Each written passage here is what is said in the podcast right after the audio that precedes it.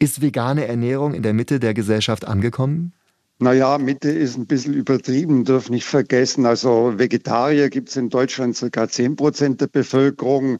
Veganer sind mit 2 Prozent der Bevölkerung doch noch eine Minderheit. Und wenn man anguckt, wer diese Veganer sind, sind es vor allem junge Frauen im Alter zwischen 18 und 30 Jahren, meist gut gebildet. Also das ist noch nicht ganz die Mitte der Gesellschaft, aber es ist ein Trend, der zunehmen wird. Warum ernähren sich gerade junge Frauen zwischen 18 und 35 Jahren vegan. Also es kommen mehrere Dinge dazu. Frauen haben grundsätzlich ein höheres Gesundheitsbewusstsein und das wird ja dem Veganen zugesprochen.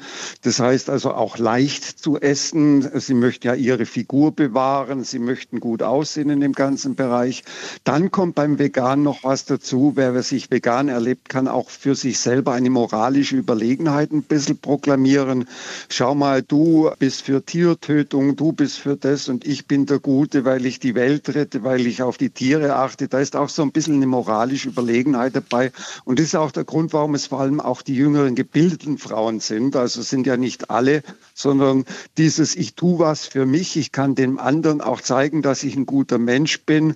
Und natürlich, was dem veganen Essen ja nachgesagt wird, es ist ja tatsächlich gesünder, wenn man die Studien anguckt. Das kommt alles zusammen und befeuert diesen Trend. Und Herr Häusel, diese moralische Überlegenheit, die ist den jungen Männern egal?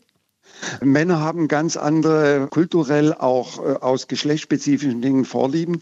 Die möchten stark sein und vegan hat nichts mit stark sein zu tun. Stark sein heißt, ich esse Fleisch, ich esse was Deftiges, das ist ja tief in unserer Kultur verwurzelt. Männer sind auch nicht so umweltsensibel, als das Frauen sind.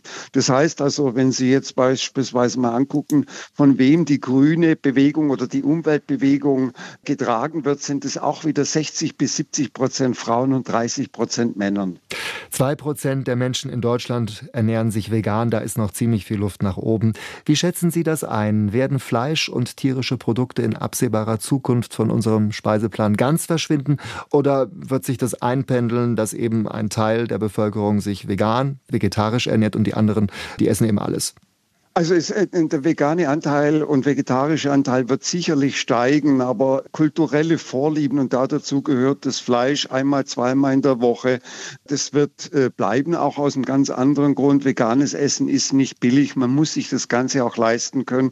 Und bis kulturell sich so tief was verändert, das dauert nicht ein oder zwei Jahre, das dauert 20 bis 30 Jahre. Vegan wird zunehmen, aber es wird unsere Speisekarte nicht revolutionieren.